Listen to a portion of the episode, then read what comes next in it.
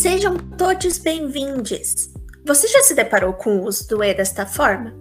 A linguagem neutra ganha cada vez mais espaço no nosso dia a dia, oferecendo uma alternativa fora da binariedade de gênero a qual estamos acostumados. Neste mês do orgulho, buscamos desmistificar essas adaptações à língua portuguesa e qual é a sua importância para a comunidade não binária brasileira. Este é o Cafezinhos Podcast, um podcast que complementa o seu café a qualquer hora do dia, com pequenas doses de informação, entretenimento, cultura geek, jogos, ciência e universidades. A nossa proposta é levar informação até você em episódios de curta duração. Hoje nós recebemos Lui Martins, dançarine com formação em balé clássico, discente de bacharelado e licenciatura de dança na FAP e pesquisadora de dança e performance. E eu sou a Sofia. Vem com a gente no Cafezinhos Podcast e o episódio.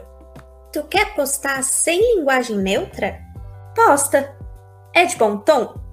Não.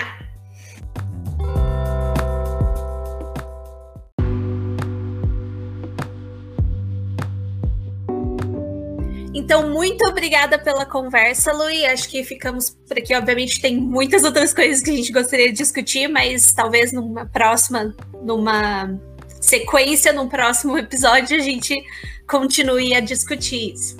Sim, essas temáticas sempre têm muito pano para manga mesmo, mas eu agradeço a oportunidade de ter estado aqui nesse momento falando sobre isso, que é esse detalhe também que é realmente muito caro para mim e que pode ser muito mais do que um detalhe mudar muita realidade. Então, eu acho que é um momento importante para a gente começar a se posicionar, discutir. Eu só tenho a agradecer. Eu espero que tenham gostado e estarei aqui quando precisarem. Eu espero mesmo que tenham, tenha esse momento de de algum aprendizado.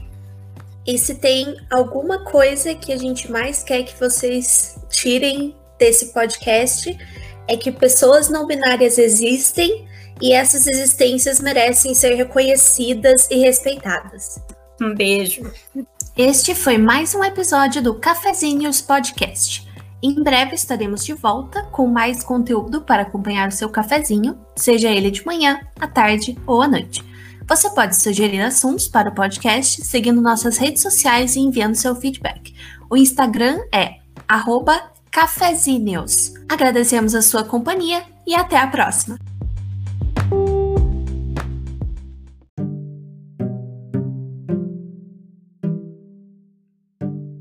Então, Lui, é, primeiro de tudo, eu queria começar perguntando o que é a linguagem neutra e como que ela pode ser utilizada. É, a primeira coisa que eu gosto muito de falar é uma coisa que minha faculdade me ensinou e muitas faculdades de artes ensinam que não, não existe neutralidade, né? Então, eu acho que linguagem neutra é um modo e um termo que se popularizou, e por isso a gente também tem que usar, porque é assim que está chegando nas pessoas. Mas é, eu diria que é um lugar de posicionamento contra o binário. Então, normalmente eu gosto, se eu lembrar mesmo, de advogar pelo termo do é, de linguagem não binária, por ser esse enfrentamento mesmo. Uhum. Mas, assim, se popularizou e tá por aí, inclusive as pessoas chamam de pronome neutro, que é uma parte da linguagem neutra. Mas, basicamente, é, é um termo é, ainda informal para denominar esses esforços verbais para que a gente não generifique incorretamente pessoas fora do binário e nem coloque em situação universalizante um dos gêneros binários. E no caso, a gente sabe que a gente diz isso do masculino na maior parte das línguas, né? E eu digo que é um, que é um termo, uma expressão ainda informal, porque ela é uma proposta. O termo linguagem normalmente está ligado, stricto senso, a uma sistematização que ainda não ocorreu nessa, nessa proposta, né? Pelo menos na língua portuguesa, não existe uma sistematização na norma culta. É, e realmente, eu, como ela pode ser utilizada, ela está sendo pensada para que esse, esse uso em relação a coletivos de pessoas e também como modo, um modo de referir a pessoas que não se identificam dentro do binário, é bem simples. Não é uma coisa que está sendo pensada só na língua portuguesa, é uma coisa que está em discussão em muitas outras línguas, já existem órgãos de outros lugares que instituíram de fato esse lugar da linguagem neutra. Existiu um conselho da União Europeia em 2018 que diz lá, inclusive vou ler essa frase que é linda, que diz que o objetivo de uma linguagem neutra consiste em evitar a escolha de termos suscetíveis de serem interpretados como tendenciosos, discriminatórios ou pejorativos ao implicarem que um sexo ou um gênero social constitui a norma. Eu acho isso bem bonito. E então, assim, é uma discussão mais ampla mesmo, que tem a ver com lugares do feminismo e até atravessar um pouco para lugares mais do, do entendimento de existências queer. Mas na prática, uma das coisas que as pessoas mais, mais deixam nítida que existem as formas que elas são, acontecem dentro da língua, algumas pessoas até diferenciam como linguagem inclusiva e não só linguagem neutra. Linguagem neutra seria essa que, é, que aplica as mudanças mesmo na língua. Mas eu não sei, isso não é um consenso, isso é um lugar que eu encontrei de explicações. Então a linguagem inclusiva seria boa noite a todas as pessoas presentes, ou, sabe, usar a humanidade, ou usar a juventude ao invés de os ou as jovens. E a linguagem que seria de fato uma alteração morfológica da língua seria usar, por exemplo, o E no lugar de O e A, é, no caso em que essas são as letras que significam o feminino e o masculino, existem palavras assim que não é isso, ninguém está falando, acontece muito de simplificarem a linguagem neutra como joga E em qualquer lugar, e não é bem assim. Então, mas por um exemplo bem simples desse, desse uso do E no lugar de O A seria boa noite a todos, é, é o tipo de coisa que as pessoas usam. E em relação a, a pronomes mesmo, existem codificações um pouco diferentes, todas propostas, não são codificações aceitas pela norma culta, e que realmente tem uma discriminação assim bem longa, tem um manual bem, ai, queria lembrar o nome desse manual, mas é um manual de linguagem inclusiva que tem os usos tanto do pronome ele quanto elo, quanto tem mais um. Mas, enfim, que são. É, existem vários propostos, né, de como, como se utilizar. Mas é basicamente isso. São tentativas só de tornar essa língua um pouco mais inclusive em termos de gênero. É legal saber que isso da discussão de linguagem não binária é uma discussão mundial, não está acontecendo só aqui no Brasil. E eu gostei muito dessa frase que você falou, de, é, especialmente de tipo, não assumir de que um gênero, que no nosso caso é o, o gênero masculino, mas a gente vai chegar nisso mais tarde, é, que não, de não assumir que existe um gênero que é o padrão de uma língua. Que que a ideia principal da por trás das discussões de linguagem neutra e linguagem não binária é inclusão. Inclusive, uma coisa que eu ia falar é que tem a linguagem. A gente usa mais esse termo linguagem neutra ou não binária para questões de gênero, mas pensar uma linguagem inclusiva também é, tem a ver com abandonar determinadas expressões que são racistas, que são capacitistas, que são xenofóbicas. Então, acho que é bom a gente lembrar também que existem muitas interseções e uma linguagem inclusiva, uma linguagem que cabem mais corpos do que só em relação a um aspecto, né? Nossa, sim. É, eu descobri recentemente que existem muitas frases que eu costumava usar, tipo, super comuns, assim, que eu usava bastante, que tem origens, assim, como você falou, super racistas, capacitistas, e que é realmente algo que deveria ser mais discutido, porque são expressões que a gente realmente deveria parar de usar. É, você já mencionou que seria utilizado o E ao invés do O e o A quando eles são é, pra, quando eles são utilizados para indicar gênero, qual é a vantagem de você usar o E em, por exemplo, todes, ao invés de arroba ou X, como a gente costumava ver? Então, isso é uma questão que, com a qual eu pessoalmente nunca tive uma aproximação, inclusive é uma coisa muito ruim que a gente perceba isso, a gente não tem uma aproximação em alguns ambientes, o ambiente acadêmico para mim é um deles, em que eu não tive contato com muitas pessoas com deficiência que podiam falar da sua vivência. Mas em discussões, leituras, tudo mais, discussão de Twitter, discussão de, outros, de outras plataformas, é, o que acontece é que muitas pessoas que têm algum tipo de deficiência visual, baixa visibilidade, é, eles têm leitores verbais mesmo para textos, né?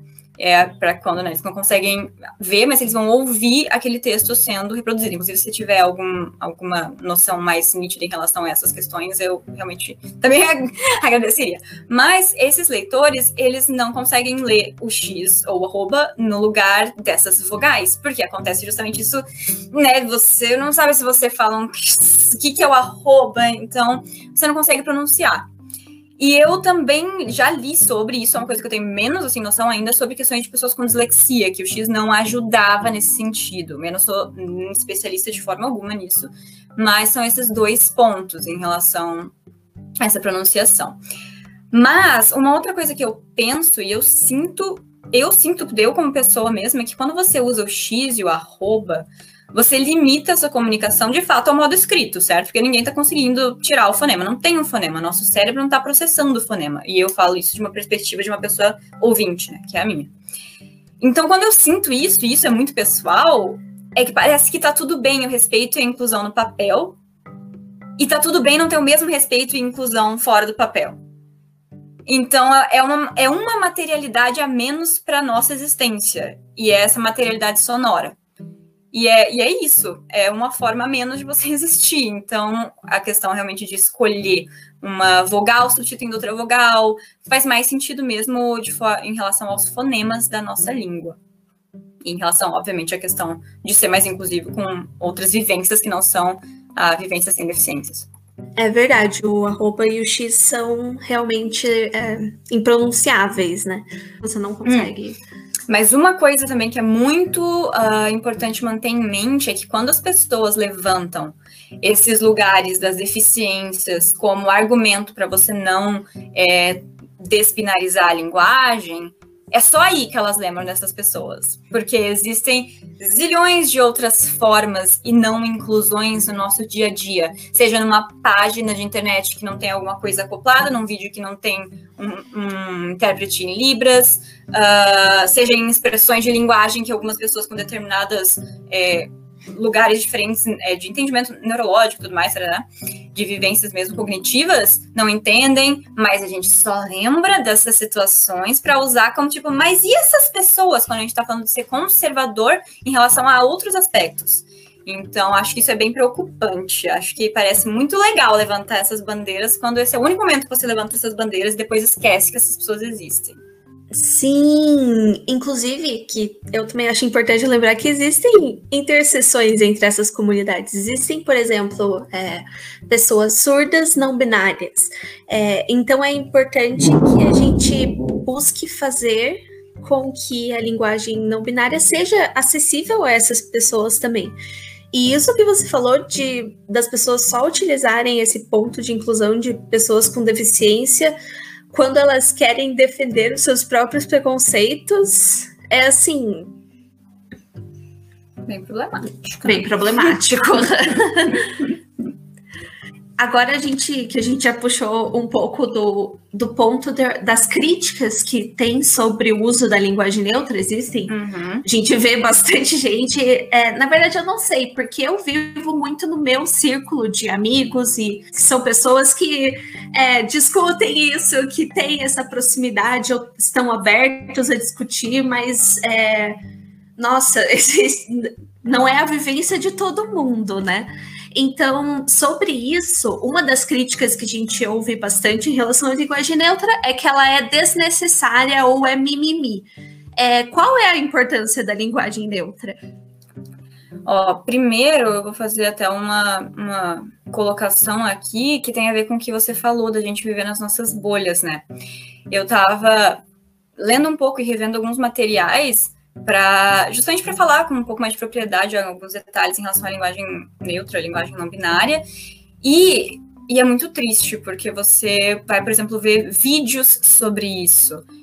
E muitos, muitos vídeos são de pessoas, inclusive adoram colocar professora de língua portuguesa detona a linguagem neutra na chamada e tudo mais. E aí você vai ler os comentários e eles são todos num nível de ridicularização e humilhação. Eu acho que cada opressão acontece de uma forma e todas elas contribuem para um ambiente mais opressor da diferença de forma geral, mas o lugar da não binariedade, ele tá bem, é, acontece muito nas redes nesse sentido de humilhação, sabe? Acho que de, de Uh, nossa, mas só quer inventar mais uma confusão já. Então, e para mim foi bastante triste por, por também estar sempre, né, nessa inserção da minha bolha. E mesmo em vídeos que são vídeos sobre linguagem neutra, que são que estão explicando pontos positivos dessa linguagem, em canais que normalmente todos os comentários são apoiando aquelas pessoas, também trazem comentários falando, nossa, mas enfim, não quero nem reproduzir esse tipo de comentário, mas eles são bastante humilhantes, então isso é um ponto muito verdadeiro que você trouxe. Eu acabei de sentir isso é, e reverbera assim bastante. Não é. Pensem antes de postar as coisas, alguém vai ler as coisas que vocês escrevem na internet. E tá, então é, você falou da questão de dizerem que é desnecessária o mimimi, justamente, essa ridicularização. E eu, eu entendo, algumas pessoas elas partem de um lugar que é assim, mas tem criança passando fome na rua, ou tem questões com a mulher, como violência doméstica, ou tem travesti apanhando na rua, que são todos lugares bastante importantes e interessantes de se falar. E eu realmente espero que essas pessoas estejam se mobilizando em relação a todas essas coisas, né? Mas assim, eu tenho muita coisa para falar sobre isso. A primeira é que uma luta simplesmente não invalida a outra. As lutas racializadas, as lutas contra a misoginia, as lutas contra a homofobia, transfobia e contra essa estrutura binária de gênero podem acontecer juntas e se fortalecem. Quanto maior o grupo de pessoas lutando por determinadas, determinados lugares em relação à diversidade, é melhor. Realmente as lutas se fortalecem. E outra coisa que é sério, as pessoas estão muitas vezes, quando elas estão expressando essas opiniões, é isso que elas estão fazendo e consideram esse lugar de, de, militância, que eu não julgo nesse momento de pandemia, basicamente o que eu faço muitas vezes é estar na internet colocando minha opinião. Mas se o que você está simplesmente fazendo é postando opiniões na internet, qual é o problema de, de contemplar luta de, lutas diversas, né? Tipo, eu, eu, tenho certeza que as pessoas que falam isso não estão passando todas as horas do seu dia alimentando crianças da rua ou salvando cachorrinhos, e parabéns elas estão, mas o fato é, meu, é, você está se posicionando, a fala bem informal aqui, se posicionando na internet, não é uma coisa, não é qual, eu não entendo o problema, eu não entendo quanto de tempo você acha que você está perdendo contemplando mais de uma luta. Então, assim, esse é o primeiro ponto. A outra questão é que essas coisas mais teóricas e conceituais, elas são, sim, muito importantes é, no que se concerne à construção mais, é, mesmo ideológica, essa palavra é forte, mas, mas de uma sociedade. A língua, ela é reflexo e produtora da realidade. Então, ela tem preconceitos arraigados nela, obviamente. E também é um lugar que guarda semente de uma mudança. Então, não, você pode não estar tá aprendendo a pessoa que foi homofóbica ou transfóbica, mas você está contribuindo para que um modo de pensar sexista seja desmantelado. Isso é muito importante. E por fim, e se fosse só essa última a razão pela qual a gente usa, eu já acho que a gente deveria discutir essa temática da linguagem não binária, é que existem pessoas, como eu, que não se entendem dentro de um lugar do binário ponto e prefeririam que existisse formalmente um modo de se entenderem como existentes. Eu faço um adendo aqui que tem pessoas não binárias que de fato usam pronomes binários, eu faço isso também, e é uma questão de conforto e preferência, mas muitas não. E muitas dessas pessoas que usam pronomes binários no português, às vezes estão confortáveis em usar, por exemplo, they, que é um pronome neutro em inglês, e é uma palavra já existente na língua inglesa. É, talvez o desconforto advenha justamente do fato de que no Brasil esses pronomes que são não binários são neopronomes, algo inventado. Mas a gente tem que lembrar que no fundo, no fundo, tudo na língua é inventado. Então, assim, por que não né, inventar um lugar de maior inclusão? E ok, mesmo se não fosse para nunca a gente conseguir fazer entrar na gramática formal, se eu puder trazer conforto para uma pessoa por que motivo eu não chamaria a pessoa do jeito que ela se sente mais confortável? Isso não isso né, não falando das questões ainda maiores em relação a como a hierarquia de gênero foi construída. E é só tão formalista e mesquinho, sabe? Você abrir mão de tornar alguém mais confortável porque a língua fica mais bonita na sua opinião desse jeito, sabe? Enfim, então são essas as questões e as importâncias da linguagem menos binária. Nossa, sim! Isso para mim é o principal. Tipo, não custa nada você mudar o jeito que você fala um pouquinho só para aceitar, é, não para aceitar, mas para incluir a, a experiência de uma pessoa que pode ser que não seja igual à sua. E, obviamente, é algo que você tem que se acostumar, mas você tem que praticar. Não é só porque soa estranho para você que você não. que está errado, que não deve ser colocado. A língua é um. é viva, sempre foi. A gente tem mudanças na língua portuguesa desde sempre. Não Ninguém só na língua portuguesa, né? Gírias. Enfim. Ninguém está reclamando das gírias. é. Não. Pois ai, é. Ai. Outras críticas que ouvimos bastante são que a linguagem não binária, a linguagem neutra, vai estragar a língua portuguesa. Ou que o português já possui neutro. Então, por exemplo, quando você usa o masculino, tipo todos, isso já é neutro. Isso é verdade? Tá.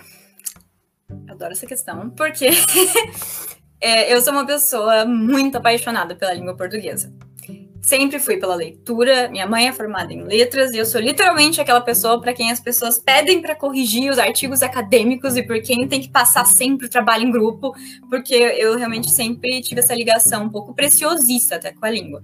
Como todas as pessoas, eu sinto essa dor, essa dorzinha, né, de mudar algo que é tão belo para mim. Mas a gente sempre precisa fazer um esforço, esse exercício de que beleza é construída e é uma questão de costume, né, como você mesmo já tinha colocado. É isso para várias outras coisas, não só para a língua. É muito importante a gente lembrar isso. É, a outra coisa é que a língua tem que ser funcional. Então, a gente tem que colocar numa balança. Desconforto inicial por ter que mudar o modo de falar, versus a falta de precisão em termos de incluir todas as pessoas presentes, é, né? Tipo, né? Como que a gente pode comparar esse tipo de coisa? Ou perder uma suposta boniteza da língua, seja lá o que é isso, versus manter o sexismo linguístico. É, tipo, é sério que isso é uma questão, sabe? Parece muito. Não, não deveria nem ser colocado, né? Esse, esse lugar mesmo, quase de uma apreciação estética. A língua vai continuar sendo linda.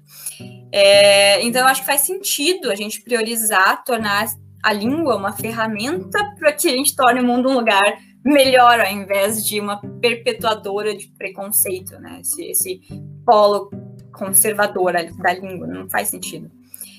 E terceiro, isso ainda na primeira das, das duas perguntas, é que ninguém está propondo jogar o neutro em tudo. E mese, e cadeire, e garfe. Não, a proposta é para seres humanos se sentirem mais confortáveis e tirar a hierarquia do masculino como universal, só.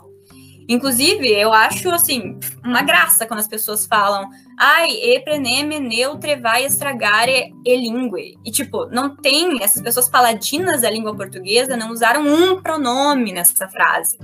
Então, assim, Existe desinência de gênero nos substantivos e adjetivos, existe artigo, existe pronome, e cada uma dessas classes é diferente. E ninguém está dizendo que vai ser simples, e muito menos que quer para ontem uma alteração na gramática oficial da norma culta. A questão é: a gente sabe que a língua é viva e sempre muda, é, e a gente está fazendo a nossa parte para que ela seja mais inclusiva. Existem mil, mil expressões, gírias, coisas que advêm da computação do inglês e foram incorporadas. E quanto mais a gente usar a linguagem não binária, mais chance ela tem de se popularizar. É isso. A língua é uma estrutura conservadora, não no sentido de reacionária, mas ela tende a se conservar. A mudança é lenta e as pessoas sabem disso. Ninguém está propondo ali implantar um manifesto agora. É, mas se algum movimento consciente, voluntário, é possível, é o que a gente está fazendo. E se esse movimento não mudar nada formalmente por décadas, paciência. Entre nossos grupos, a gente sabe que a gente está dando visibilidade, a voz a outros modos de pensar a existência. E português já tem neutro. essa eu acho quase uma piada, porque assim, sim, o português tem neutro, o masculino é associado ao neutro. Será que é só, sabe, só a gente que vê o quanto isso é problemático? Tipo, feminismo 101, sabe? Não. É, e eu vejo essa defesa de muitas pessoas da, da linguística, mas a questão é, é justamente essa não, eu entendo, existe um neutro dentro das regras da língua, mas a gente está falando de uma coisa de fora. Mas por que? Está problematizando por que, que existe um neutro e esse neutro é esse. E ainda que sempre contam aquela história de que, ah, é porque veio do latim, do lugar que foi quando começou a perder o, o, o, o neutro do latim, não vulgar. Ele era mais próximo do masculino, por isso que eles adaptaram. Ok, mas hoje em dia a gente sabe como que a gente se relaciona, como que se perpetua a ideia de que o normal é o masculino, de que a diferença, a discriminação é o feminino, por exemplo, nos casos da, da binariedade. Então, assim, eu acho eu acho engraçadíssimo quando falam isso, porque sim, o português já tem neutro. O neutro é o masculino. Vocês juram que vocês não têm nenhum problema nisso. Então, assim, é, é uma pergunta que eu não tenho nem o que dizer. Também argumentam muito sobre a questão de mudar o E não vai fazer diferença, porque tem palavras que nem tema, que terminam com A e são masculinas, ou tema. Primeiro, voltando, ninguém vai neutralizar os objetos, tará. inclusive tem muitas línguas que são, mas enfim. Uh, mas a questão é justamente em palavras que não seriam terminadas em ao, mas que elas têm uma diferença, por exemplo, trabalhador, que é com R, trabalhadora, você coloca um diferencial. No caso, como tem muitas palavras em O e em A, como essas desinências de masculino e feminino, a gente lembra do não binário com o E, mas nessas outras palavras existem outras adaptações. Então, assim, ninguém está simplificando dizendo que é um E, ninguém está simplificando dizendo que é para amanhã. Eu acho que é muito fácil você falar mal de um negócio a partir de umas generalizações escandalosas, que não são um negócio com nuance, sabe? Então, é isso que eu tenho para falar sobre isso. Sim, sim. Ai, eu tô. tô achando sensacional. É muito, é muito isso, porque, sei lá, o, por, o português, tudo tem gênero. Tudo sim, tem gênero. É impressionante. E isso de tipo a gente considerar o masculino como neutro e não ver nada de errado com isso é algo que para mim chega a ser bem perturbador. E mas isso, né, daria um podcast inteiro só pra gente discutir isso. É, uma outra coisa que tem a ver com isso é que é, eu acho muito é até é engraçado e trágico. Quando eu entro em fóruns, por exemplo, esses tempos, aconteceu de Demi Lovato se assumir uma pessoa não binária, e eu, como um ser humano muito inteligente, fui ver os comentários nas publicações de Demi sobre isso. E eu acho absurdo, né? Porque lá você já vê os conservadores da língua inglesa dizendo mas they é um pronome plural. Como que isso quer dizer que tem a ver com as múltiplas identidades da pessoa, sabe? E they já é um pronome usado como é, um neutro singular há muito tempo. E então eu acho hilário que eles estejam achando isso um grande problema, sendo que a única coisa que eles têm que mudar, inclusive é por isso que a gente acha às vezes que é pronome neutro o nome do negócio, porque no inglês é o pronome neutro que realmente importa que vai ter que mudar, porque o resto da linguagem é neutra. Enquanto a gente aqui tem que fazer uma adaptação, porque nossa língua é bastante complexa nesse termos de divisão de gênero, que pode, inclusive, será, ó, influenciar em como a sociedade se organiza. Mas então eu só queria fazer esse comentário, porque olha, eles estão reclamando de barriga cheia. Porque eles têm que mudar uma palavra, enquanto a gente tem que mudar zilhões, artigo, pronome, substantivo, adjetivo. Então, assim, bem interessante. Nossa, total. Tipo, vocês estão reclamando de quê? Vocês, no caso, as pessoas que são contra usar o they singular, que é uma coisa que já existe e não você não tem que fazer nenhum esforço para usar. Agora, eu queria pedir para você contar um pouco sobre a sua experiência pessoal utilizando a linguagem neutra em ambientes da universidade, em ambientes profissionais. Ó, essa é a parte que eu tirei tudo escrito da minha cara, então eu vou falar. É, uh, é uma situação bem complexa.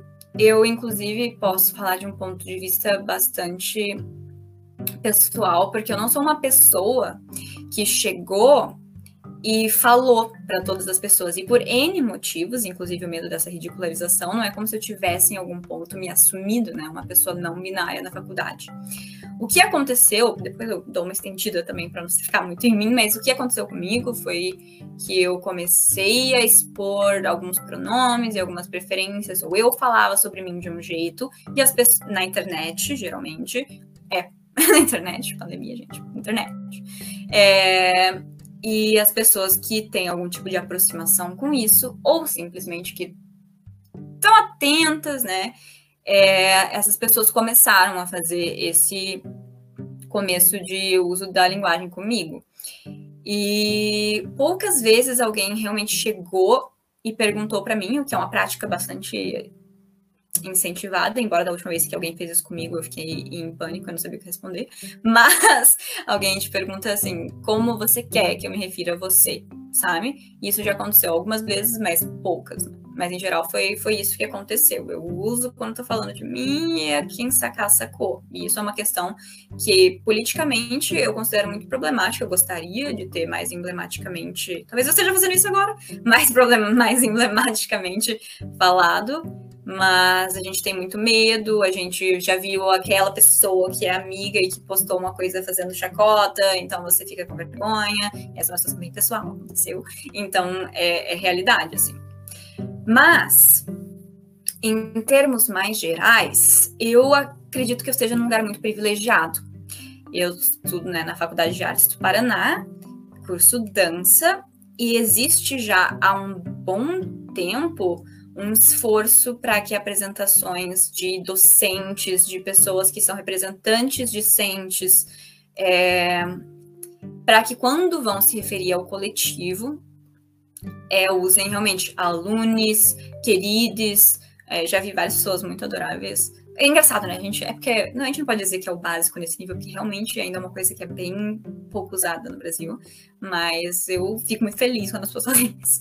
É, então, eu tenho esse corpo docente, em especial as pessoas mais jovens do corpo docente, elas têm feito esse movimento para se comunicar com os coletivos, mas ainda é muito pouco movimento em termos de conversar individualmente com as pessoas quando elas percebem alguma coisa, quando, sabe, as pessoas que me conhecem de um jeito quase nunca vão te perguntar de novo sobre isso, o que é uma coisa bem intensa quando a gente pensa que pessoas mudam e percebem coisas e passam a viver de formas diferentes. Então, são todas questões a serem pensadas. Mas, por exemplo, existem aquelas pessoas que pararam em, sei lá, quando foi a época que emergiu o X, mas tem muitas pessoas que até hoje se utilizam do X e assim, é sempre aquela sensação que eu tenho de que bate e não parece um movimento real para que isso se materialize, sabe? Mas tá lá. É, eu tenho percebido que algumas pessoas não têm, assim como eu, se assumido tão assim, vou sair e falar agora, deixar um post público, toda né? Mas começam aos poucos a se utilizar de linguagem não binária para falar de si, e aí quem vai pegando vai se comunicando desse jeito. Existem é, muitas pessoas no corpo docente que nunca muda. Essa é a questão. No coletivo já está sendo acessado melhor, mas em relação a esses, que seria esse lugar realmente de não. É, de não hierarquizar esse masculino generalizante, né? Mas em termos das existências menos binárias, isso realmente ainda é um pouco falho. Uma coisa que as pessoas têm usado muito, eu estive num congresso essa, esses últimos dias e é muito comum as pessoas falarem todos, todas e todes. E eu acho que, assim, sei lá, não é como se a gente estivesse com pouco tempo, então podem falar mesmo. Mas hum, a ideia do todos seria realmente incluir todas as pessoas.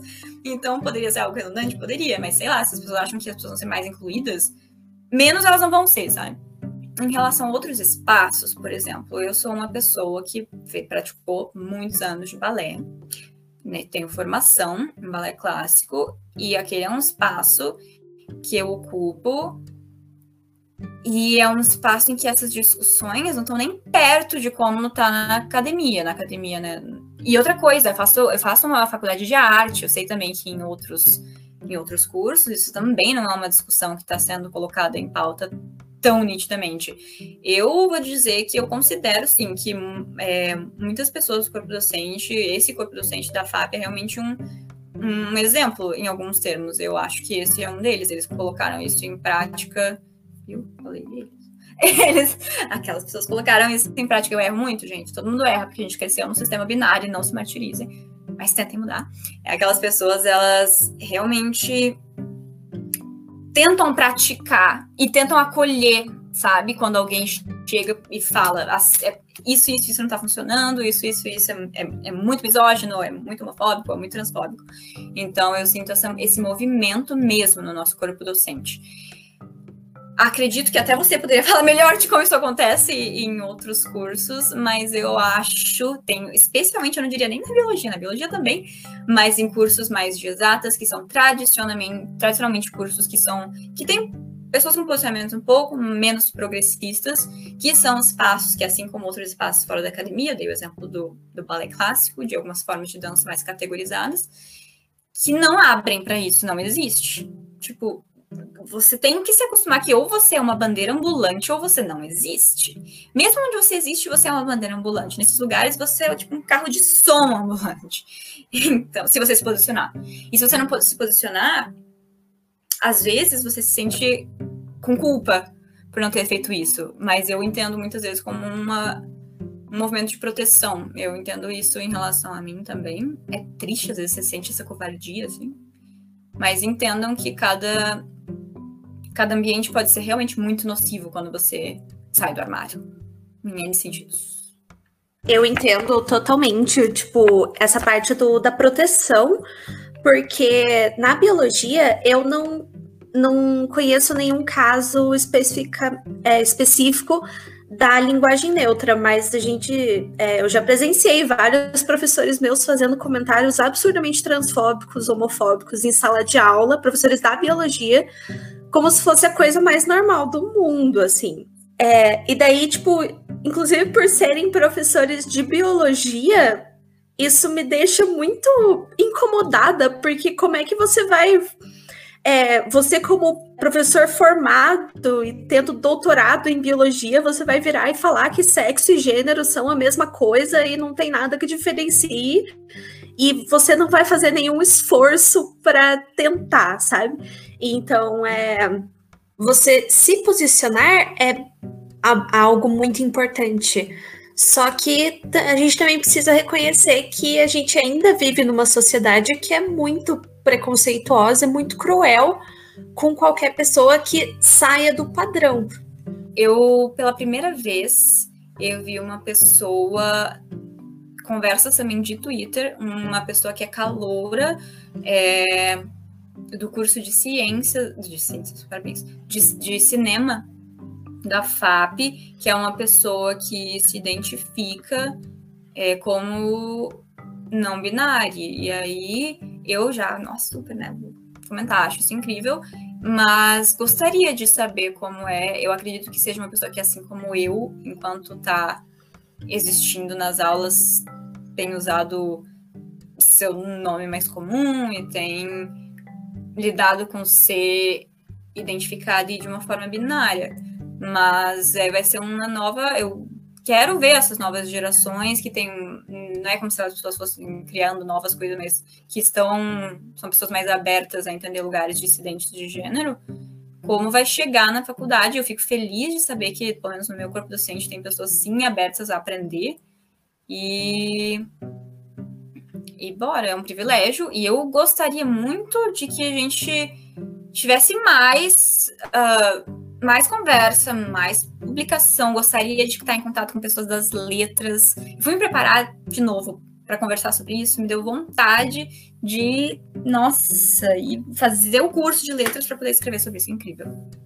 Nossa, sim, seria muito legal. Eu também não, não conheço temos que ir atrás. É, a gente sabe que o ambiente da universidade é um, um ambiente muito fechado, assim. Mas você acha que a introdução de discussões em relação à linguagem neutra nas universidades teria uma influência maior na população e na aceitação do uso da linguagem neutra como uma coisa mais é, oficial, por assim dizer? Ó, tem muitos pontos. Eu gostaria de ter organizado melhor isso na minha cabeça. Não organizei, vamos por partes. É, de fato, uma das, mai... uma das críticas que eu venho uh, escutando do lado um pouquinho mais conservador em relação à língua é que essa mudança ela seria uma mudança imposta de um grupo de elite é, progressista. É, eu não concordo com isso, simplesmente pelo fato de que eu literalmente conheço pessoas que estão lutando e conversando sobre isso, e não são pessoas que necessariamente se entendem como nenhuma parte de uma elite cultural, nasceram em berço de ouro e nem nada disso. É, mas eu entendo um pouco que esse argumento advém justamente dessa característica da universidade, que é ser um pouquinho em si mesmada. É...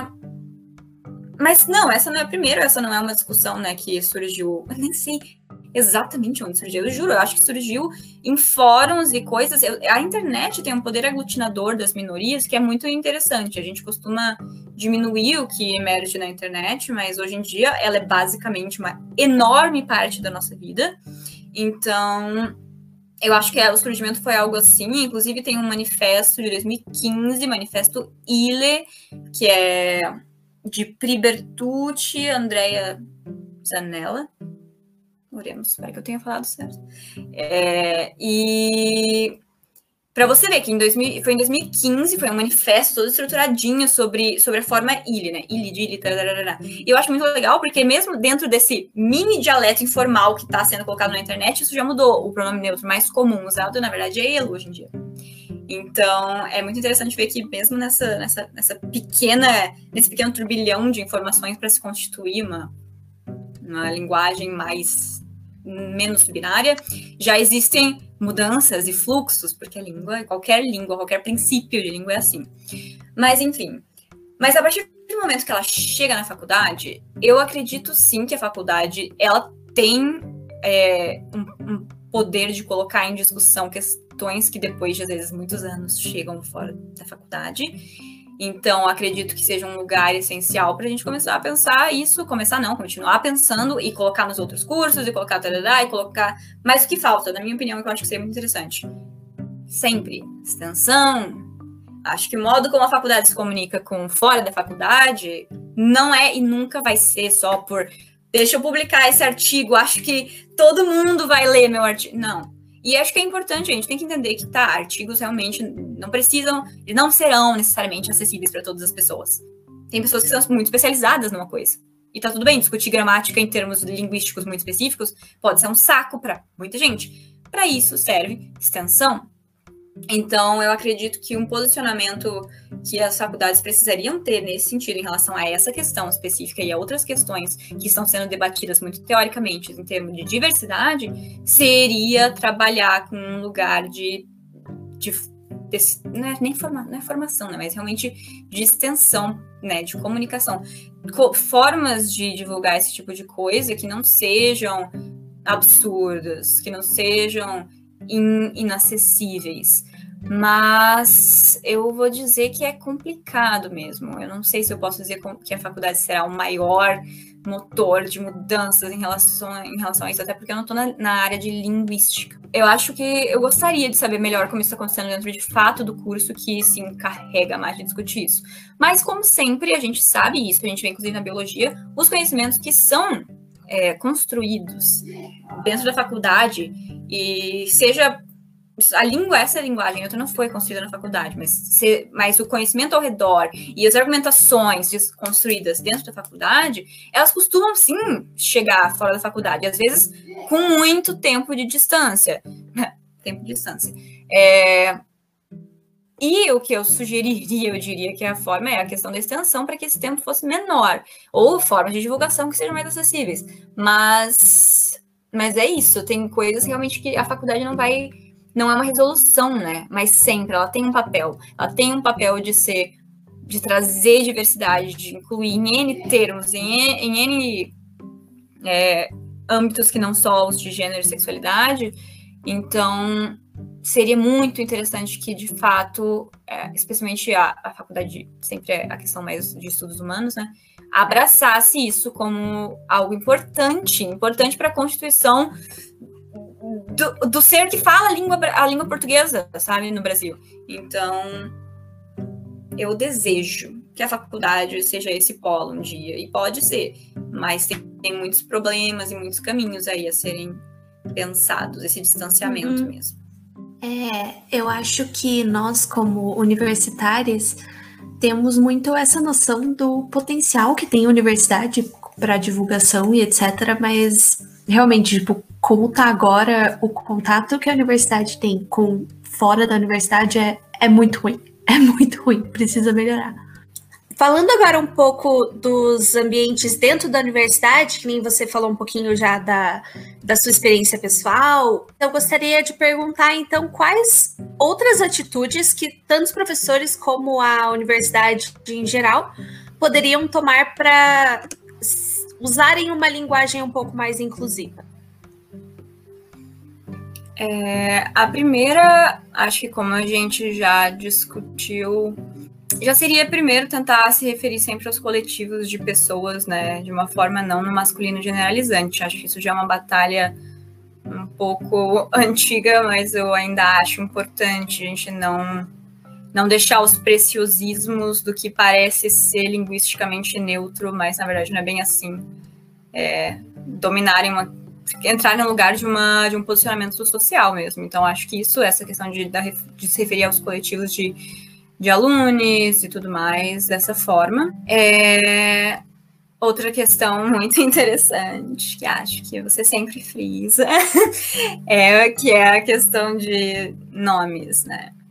Acho que, dependendo da sua experiência dentro de uma universidade, você vai perceber isso mais ou não. Eu, no caso, estou numa universidade em que a primeira coisa que numa faculdade, acho que nem todos, né, todos os cursos da minha, da minha universidade também são assim, mas a primeira coisa que nós fazemos sempre é nos apresentarmos. E então nós temos a liberdade de nos apresentarmos como nós queremos. E muitas vezes eu já vi professoras e professores não tem, não tem professoras não. É. O que acontece é que eles já deixam linguagem, linguagem generificada, o nome da pessoa, o nome que a pessoa prefere do lado do nome, por exemplo, que está na chamada, para não acontecer o constrangimento de você.